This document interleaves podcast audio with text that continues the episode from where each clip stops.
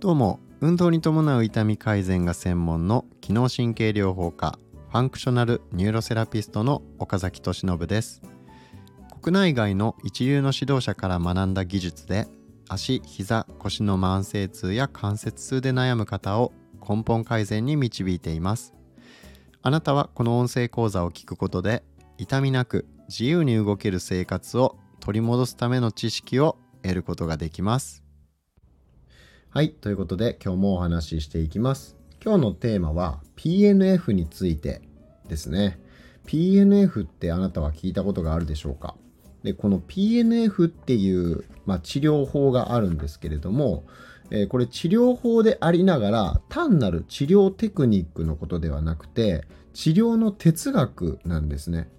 で、この哲学が、まあ、非常にですね、えー、まあ、治療において痛みの治療とかえー、不自由さですね体の不自由を改善していく上で、まあ、この PNF の哲学考え方ですね治療の考え方っていうのが、えー、ものすごく役立つものなので、えー、ぜひあなたにも知っていただきたいなと思いまして、え、この音声を取ることにしました。えー、ということで早速お伝えしていくんですけど、まあ、じゃあ PNF って何っていうことなんですけど、えー、PNF の P は proprioceptive えー、固有受容性っていう言葉に訳すことができます。そして、えー、 neuromuscular。PNF の N は neuromuscular の略です。で、これは神経筋っていう意味です。神経と筋のことですね。えー、で、ファシリテーション。PNF の F はファシリテーションの略です。ファシリテーションというのは即通という意味です。え、即通というのは簡単にできるようにするっていう意味になります。なので PNF っていうのは固有受容性神経筋側痛法の略になります。まあ何かっていうと固有受容性っていうのは体の動きとか位置感覚ですね。位置に関する情報をセンサーが受け取る。まあそれのことなんですね。で、神経筋っていうのは末梢とか中枢神経系ですね。えー、脳みそだったりとか、えー、背骨を通ってる神経系、まあ、あとはその末梢のね、えー、まあ、センサーですよねそういうところに働きかけることで側痛っていうのはそれを簡単に行えるようにするっていうことなのでまあ簡単に言うと、え単なる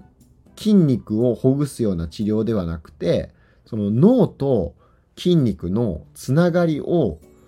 より強化していく治療法っていうことになるんですね。で僕らが体を動かす時っていうのはえ常に脳から筋肉に指令が出ているので筋肉は脳の奴隷のようなものなんですね。脳の指令がないと働くことができない。えー、オーケストラで言うと指揮者がいないと楽器が演奏できないみたいな感じのイメージです。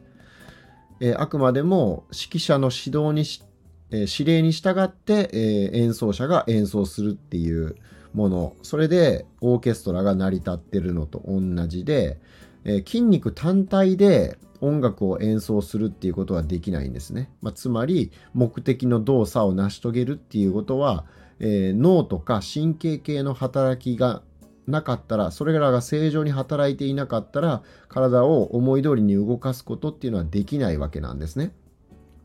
なのでこの神経、えー、脳神経筋肉このつながりを、えー、良くしていくっていうことが、えー、僕らが思い通りに体を動かしたりだとか、え動きに伴う痛みを改善していく上で、まあ、非常に大事な、え考え方になってくるんですね。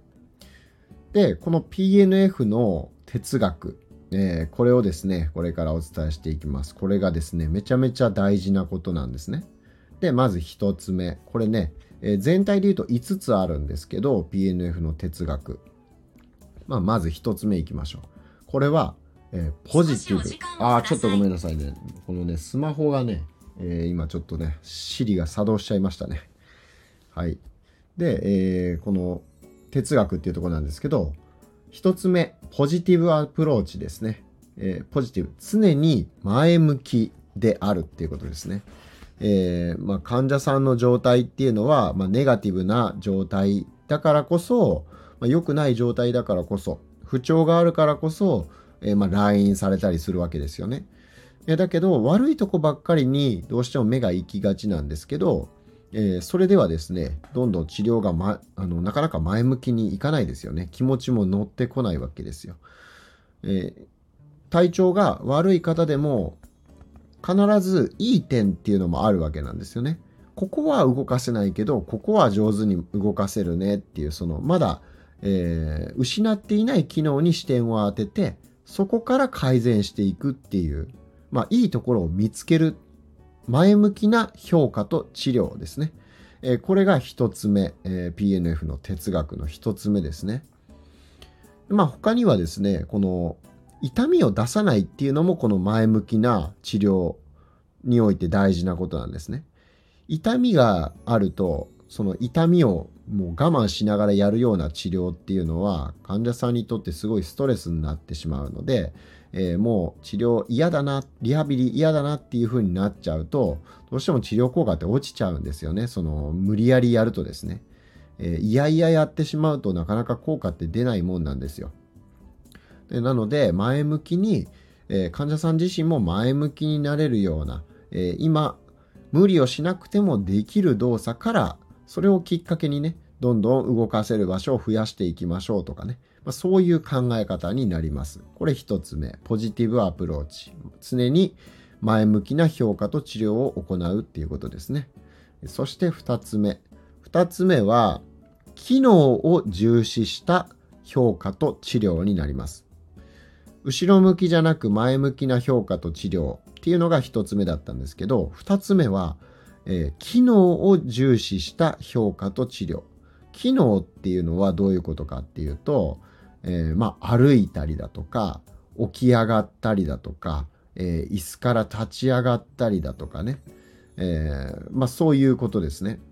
で、それもできないっていう場合は、寝返りだったらできるよねっていうね、えあるいは四つ這いだったらできるよねっていうね、えそういうことですね。え子供が発育、発達の段階で、えいきなり立って歩くっていうことはできないわけですよね。えー、だから四つ這いでハイハイしたりだとか、えー、まあゴロンゴロン横向きになって転んだりだ転がったりだとかですねそういうあれこれあのいろんな動きをしていく中で立ち上がるっていう動作を獲得していくわけですよね。できることが一つずつ増えていくわけですよね。まあ、それと同じように、えー、この機能に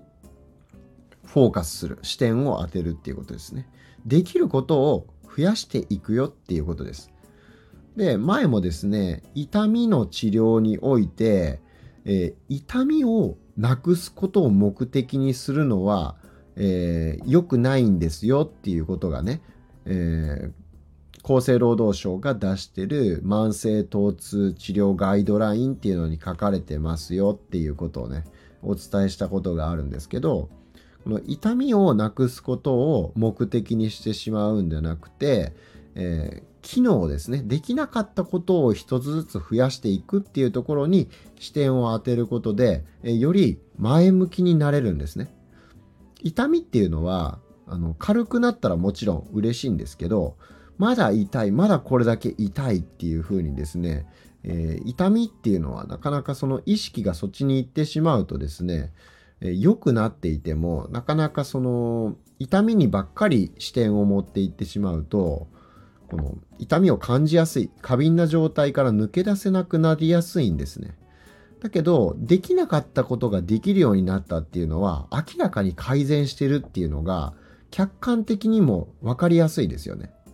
痛みっていうのはあくまでも本人の主観的な感覚なのでえー、治療してる側の、まあ、お医者さんだったり理学療法士だったり、まあ、あるいは鍼灸師だったりねそういう先生方にはなかなかこう伝わらないじゃないですか。あなたの痛みがどれくらい強いかっていうのはあなたにしかわからない感覚ですよね。ところがこの機能っていうことに関して言えば明らかに誰が見ても良くなった前できなかったことができるようになったっていうのは誰がどう見てもわかるわけですよね。まあ、ものすごく分かりやすい例で言うと椅子から立ち上がることすらできなかったのに、えー、今はもうそれくらいは楽々できるよっていうね状態になったとしたらこれはもう本人もだし周りの人も明らかに良くなってるじゃんっていうの分かるじゃないですか。で良くなっていってこう社会との関わりですよね。えー、自分が例えば外に出て買い物をするだとか、えー、あるいは買い物できなくてもドライブに、えー、家族と一緒に出かけてちょっとね外の景色を眺めたりだとか、え痛かった時はなかなか億劫で外出できなかったから友達ともずっと会ってなかったけど、えこのできることが増えて、え友達と会ってご飯食べるよう食べるようなことができるようになったよっていうと、えー、まあ、そこで社会とのつながりとかができるわけですよね。でそれによってまた痛みの改善にもそういったことがプラスに働くっていうことは多々あるわけなんですね。なのでこのこの機能を重視した評価と治療っていうところですね。この機能を改善していく中で痛みっていうのも結果的にそれに伴って良くなっていくっていうケースがたくさんあるわけです。なので、まあ、この最初のね、1番目の前向きな評価と治療っていうのにもこれがつながるわけなんですね。この機能に視点を当てるっていうところですね。できなかったことをできるようにしていく。肩が痛くて荷物、えー、服が干せなかった、洗濯物が干せなかった人が、えー、肩の痛みが改善して洗濯物干せるようになった。これも明らかに機能が改善したっていうことが言えるので、えー、まあ本人もですね、これでやる気が出るわけです。あ、よかった。私、ちゃんと良くなってるじゃんってことがわかるわけです。なので、痛みばっかりに視点を当ててしまうと、なかなかですね、あの、改善に向かわないようなこともありますが、機能に視点を向けると、痛みも自然と改善に向かいやすいっていうことがありますので、えこの考え方すごく大事になります。え活動レベル、社会参加レベルを上げていきましょうっていうことですね。はい。で、次、3つ目。これ3つ目はですね、潜在能力を引き出すっていうことですね。えー、まあこれはですね、何かっていうと、あの、積極的に患者さんに治療に参加してもらうっていうことなんですよ。まあ、これすごい大事ですよね。えー、あなたの体はあなたのものであって、えー、あなたが自らの意思で主体的に動かしたりすることによってそれによってしか、えー、脳と神経と筋肉のこのつながり、まあ、側痛っていうんですけど専門的には。これを改善していくっていうことはできないわけなんです。もちろんね、えー、まあ、僕らみたいなそのプロの指導者とか、えー、施術者が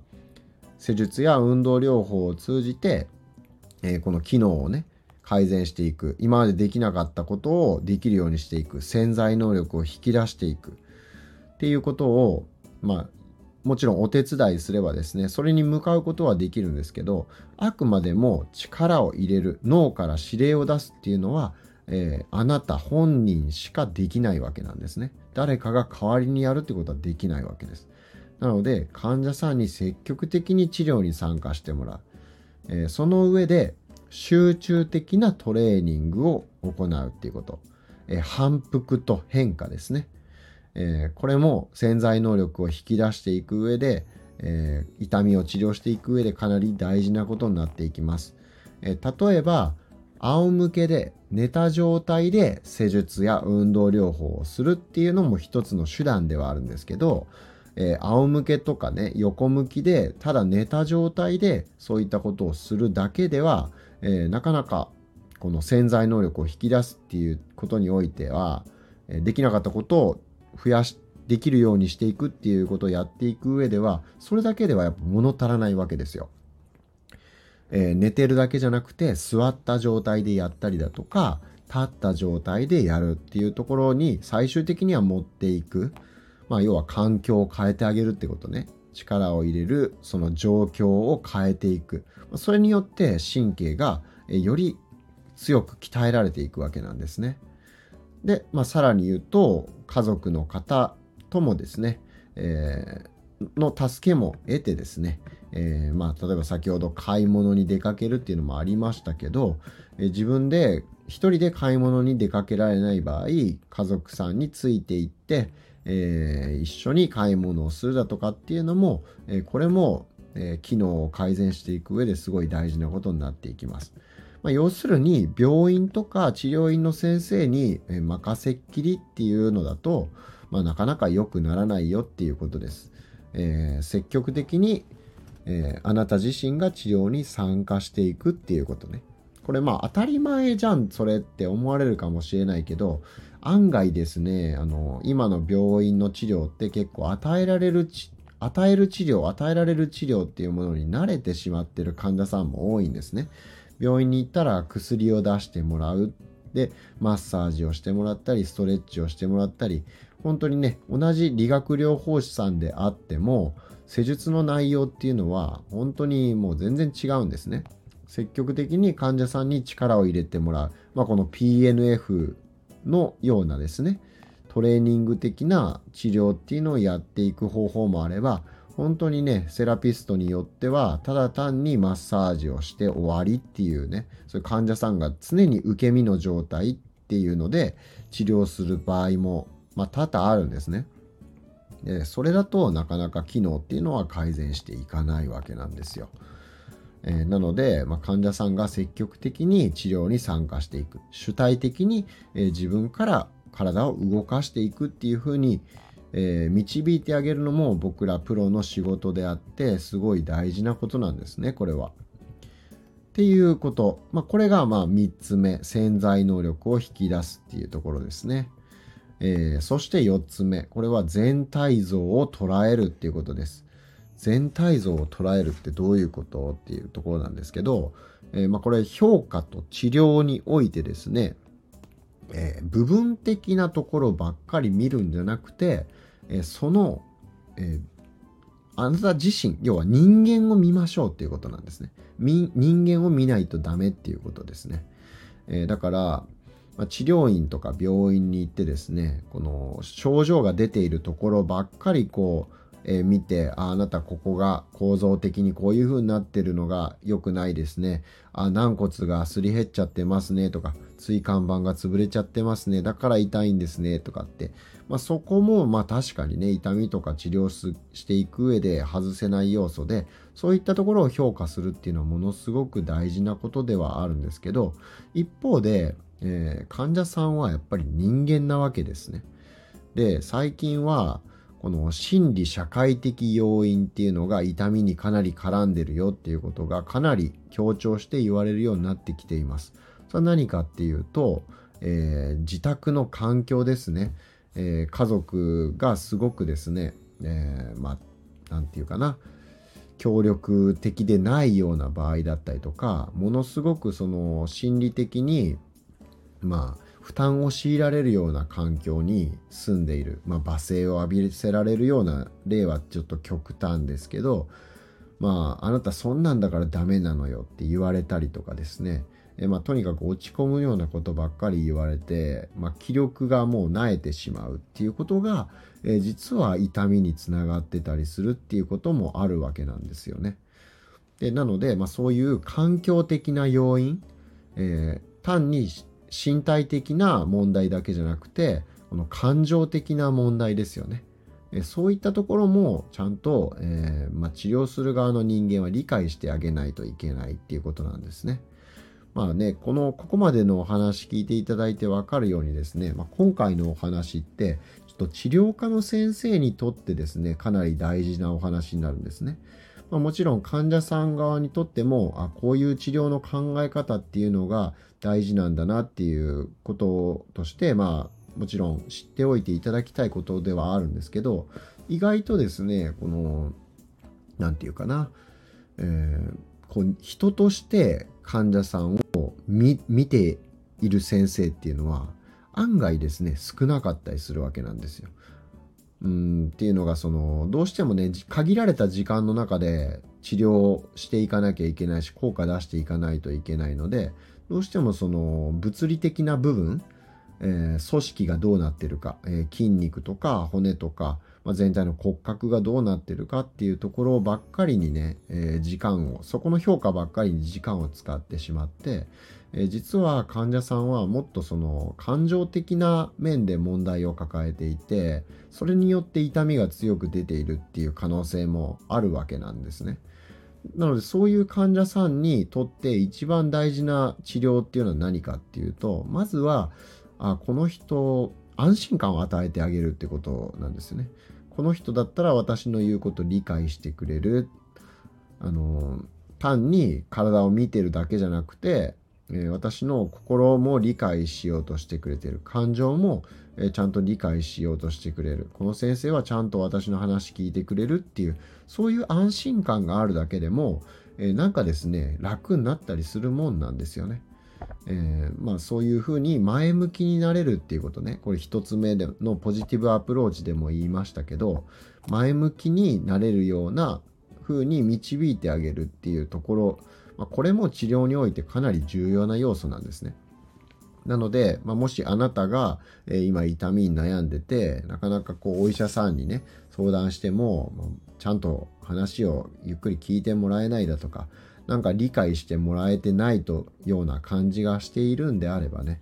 えー、ちょっと他の先生に相談してみて話聞いてくれる先生がね、えー、見つかったら実際それだけでもなんかこう心が軽くなってちょっと楽になったような気になるっていうこともあるわけなんですよね。まあ、なので治療科の先生これ聞いておられるかどうかわからないですけど治療する側の、えー、先生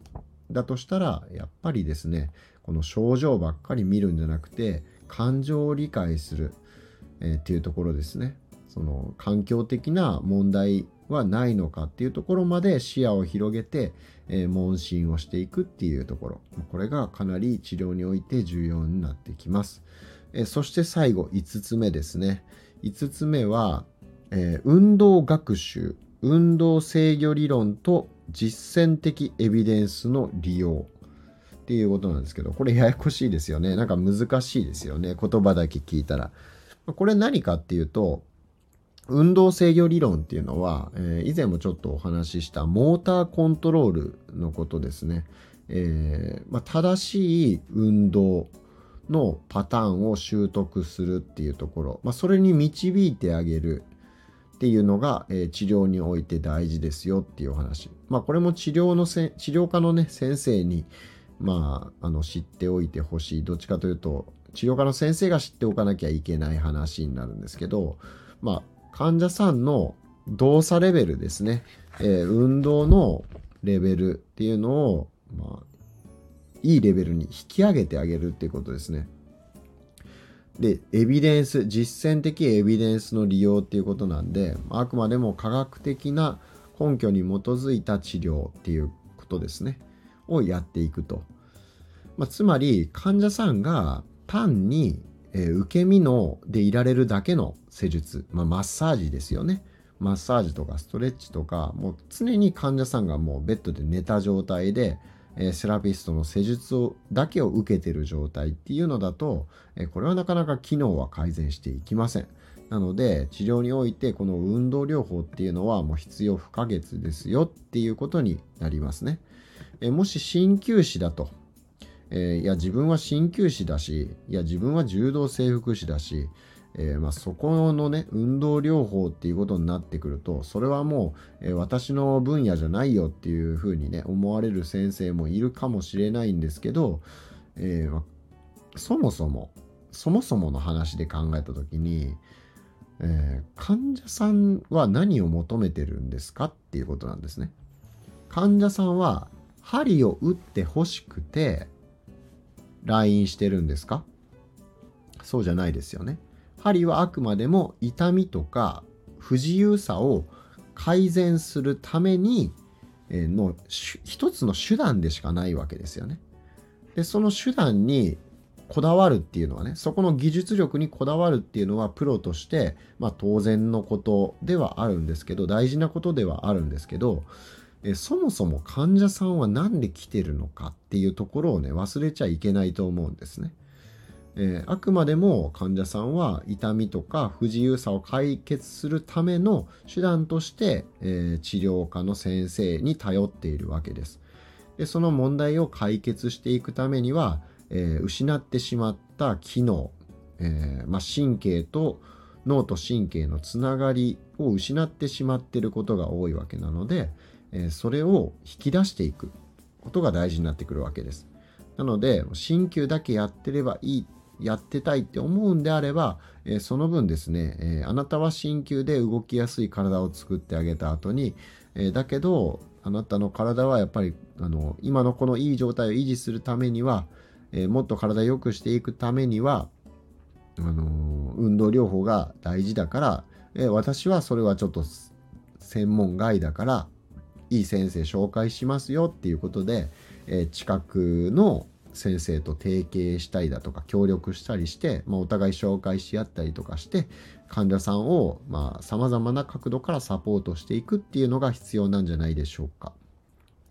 えー、僕も今でこそね、えー、足病学に基づく、えー、インソール療法だったりとか、えーまあ、この PNF のような、ね、ようなえー、脳と神経と筋肉のつながりを改善していくような運動療法だったりとか施術、えー、まあ、あとは針治療ですよね。あとは認知行動療法っていうその心理的なアプローチですね、えー、それをトータルで提供するっていうことで、えやっていますが、まここに至るまでは、いろいろですね、僕も施術だけ、施術にものすごくこだわって患者さん良くしていきたいっていう思いを持ってたんですよね。だけど結局、えー、たった一つの手段に頼るっていうのでは、えー、なかなか実際ですね、あのこの痛みっていうのは非常に複雑な問題がいろいろ絡んでるわけなので、あの単に筋肉の動きを良くしていく連動性を改善していくっていうだけだったら、え問題が解決しないっていうのも多々あるわけですよね。なのでそれを理解した上で、え僕らがやるべきことっていうのは、え患者さんを、えー、まあ、全人的に見るっていう話がありましたけど視野を広げて、えー、構造的な問題筋肉とか骨とか、えー、まあ、その骨格ですよね姿勢だとかそういった構造的な問題ばかり見るんじゃなくて、えー、まあ、その精神的心理的な問題心理社会的な要因っていうのもにも目を向けて、えー、心の面のサポート感情を理解するっていうねところも治療において、まあ、これはもう必要不可欠な要素ですから、えー、まあ、そういう意味でですねこのトータルで、え、複合的に全体的に多角的に患者さんを理解するっていうところ、まあ、それがこの PNF の哲学には、えー、書いてあるわけですね。なのでこの考え方ですね、えー、かなり重要になってきます。でこれさえ理解しておけばですね、えー、単にマッサージ受けるだけだったり、針治療を受けるだけだったらなかなか症状って根本的には解決していかないんだなっていうことが、えー、わかるわけなんですね。えー、なのでね、これちょっと最後に振り返っていきましょう。だいぶね、ちょっと放送長くなっちゃって、もうすぐ30分喋ってるってことになるんですけど、え、ちょっとね、最後にまとめていきましょう。え、1つ目がポジティブアプローチ。常に前向きな評価と治療を行うっていうことですね。え、そして痛みを起こさないっていうこと。あとは、えー、動きにくいところを無理やり動かそうとするんじゃなくて、えー、動かすことができる強く力を入れることができるところ。あるいは動きやすい場所からそこをきっかけにそこを動かすことをきっかけに、えー、他の部分も動かせるようにしていく。機能を獲得していくっていうことですね、えー、これが1つ目のポジティブアプローチでした。そして2つ目、機能的アプローチ。えー、これは活動を重視した評価と治療を行いましょうっていうことです。えー、痛みばっかりに、痛みを取るっていうことばっかりに、えー、視点を当てていくと、えこれはなかなかですね患者さん、患者さんの主観的な感覚になりますので、えなかなかですね、そればっかりに視点を当てていては、えまだこう全然良くならないよっていうことに、まあ、患者さんもですね多少良くなってはいてもどうしても痛みにフォーカスしてしまうとそういうふうになりがちだと。じゃあどうすればいいかっていうとこの機能を改善していくっていうところに視点を当てるわけですね。機能機能を改善するっていうことだったらできなかったことができるようになったっていうのは本人はもちろん周りの、えー、人が客観的に見ても明らかにあ変わったねできるようになったねっていうのが分かるでそこからですね、えー、前向きな気持ちになったりとかあ良くなってるんだ私っていうふうに、えー、前向きに自分の体を捉えることができるようになれば痛みに対しても当然いい効果が出てくるわけですね。そして3つ目、潜在能力を引き出す。えー、これは患者さんの積極的な、え、治療への参加を促しましょうっていうことですね。え、まあ、そのためには、この患者さん自身にですね、え力を入れてもらうっていうところですね。運動療法。これがまあ必要ですよと。単に受け身の治療を受けてるだけだとこの脳と神経と筋肉のつながりは改善していきませんよっていうことを、えー、ちゃんと患者さんには理解していただく必要があります、えー、それを伝えていくのも、え、セラピストの仕事です。そして、え次4つ目。全体像を捉える、えこれは構造的な問題筋肉とか骨とかね姿勢、まあ、そういった構造的な問題ばっかりに、えー、視点を向けるのではなくて、えー、この感情面を理解するだったりとかね、え、単に障害の部分特定の部分に関して見るんじゃなくて、え全体的にその人のこの心理的な何をこう負担に感じてるのかなとかね、えそういった部分も、え見て、えものとして捉えない人間として捉えるっていうことですね、え、評価と治療において直接的にかつ間接的にアプローチしていくということが大事になります。はい。でそして最後学習運動学習運動制御理論、え、実践的エビデンスの利用ですね、えー、まあ、これは患者さんの動作レベルこれを、え引き上げていきましょうっていうことですね。えだから治療においてはやっぱり運動学習、えー、思い通りに動かせるように神経を側通していく、え、まあ、つまり受け身じゃなくて運動療法を、えやっていくモーターコントロールの指導をしっかりしていくということが大事ですよっていうことですね。えー、まあこれもねこの3番目の潜在能力を引き出すっていう話でもあった通り積極的に患者さんに治療に参加してもらう、えー、患者さんが自分の意思で主体的に、えー、体を動かしていくっていうところが治療においては必要不可欠ですっていうことをまあね、えー、いかに納得していただくかっていうところですね。これがかなり重要になってくるっていうところのお話でした、えー、ということでねこの PNF のコンセプト哲学っていうところのお話を今日はしました。えー、この PNF ですね、えー、かなり面白いです。ね、固有受容性神経筋側通法、えー、ちょっとね名前だけ聞くとなんじゃそれ長いなっていう感じなんですけど、まあ、かなりね面白いんですね、え、僕も今日ですね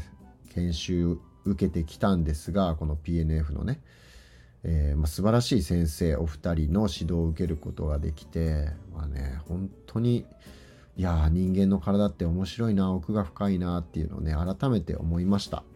そしてちゃんと正しいアプローチをすれば、えー、この神経のスピードで体はみるみる変わっていくっていうことも、えー、再度確認することができました、えということでですねこの BNF という治療法、え歴史はもうえー、およそ80年にわたる、えー、かなり長い歴史がある、まあ、それだけ続いてるっていうことは、え、やっぱりですねこの真理がそこにあると